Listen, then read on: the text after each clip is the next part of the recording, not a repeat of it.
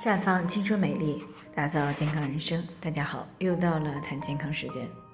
今天的主题呢是伏天不排汗，立秋以后必有痰。今天呢是末伏的第一天，也就是说呢，再有十天就要出三伏天了。三伏天呢是一年当中最容易出汗的一段时间。那之前呢，因为没有空调，大家呢在伏天出汗呢相对来说都比较多。但是现在不一样了。在家呢有空调，出门呢车上也有空调，到单位了还有空调，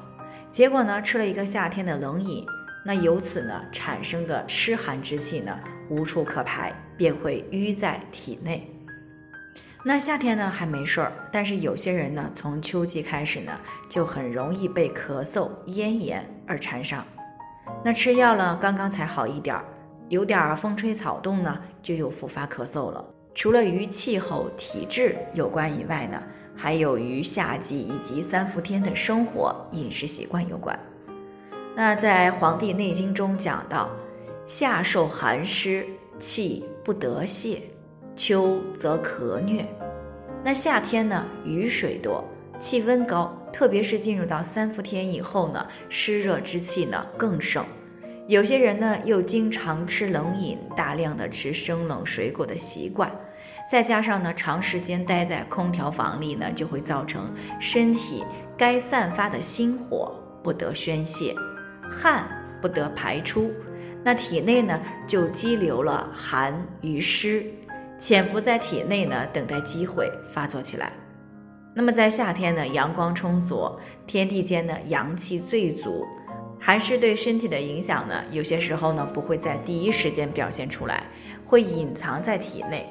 但是到了秋冬，天地间呢阳气逐渐的收藏起来，啊，再加上秋冬有些家庭呢有进补的习惯，稍微吃多了油腻难消化的食物呢，就会造成中焦堵塞，加重体内的痰湿。再加上夏季伏藏在体内的寒湿，双重打击之下呢，自然很容易引发咳嗽。所以呢，才有些人明明没有感冒的情况，却突然间就咳嗽了。而且呢，秋冬的寒气也比较重，那如果稍微一不注意啊，寒气入侵，这样呢，内外寒气相互交结，也更容易引发咳嗽。所以呢，夏天吃凉东西比较多，又经常待在空调屋里的女性朋友呢，为了尽可能的把体内的湿寒之气排出来，那一定要利用好末伏这十天的时间。那在这十天时间里呢，尽量少用空调，能出一些汗呢就出一些汗。饮食上呢，尽量不吃凉的东西。另外呢，如果家里床上铺的是竹席，那么也该撤下来了。或者呢，在上面铺一些东西啊，不能够再直接的睡在竹席上面了，因为立秋以后呢，早晚的温度呀已经开始下降了，再直接睡凉席呢，特别是在空调里边睡凉席，那么就很容易造成寒气进入到腰部，会诱发腰肌劳损等一些问题。另外呢，喝水呢也尽量要喝温水啊，最好在末伏的十天里呢，每天上午的时候。喝一些姜茶，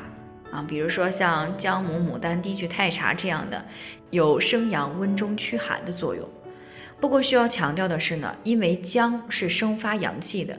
但是晚上呢是阳气收敛、阴气比较盛的时候，所以呢才有上床萝卜下床姜，晚上吃姜赛砒霜的说法。所以呢，姜茶不要在晚上喝。最后呢，还是要提醒大家，每个人的健康情况都不同，具体问题要具体分析。如果你也有健康方面的问题想要咨询的，可以关注微信公众号“普康好女人”，添加关注以后呢，回复“健康自测”，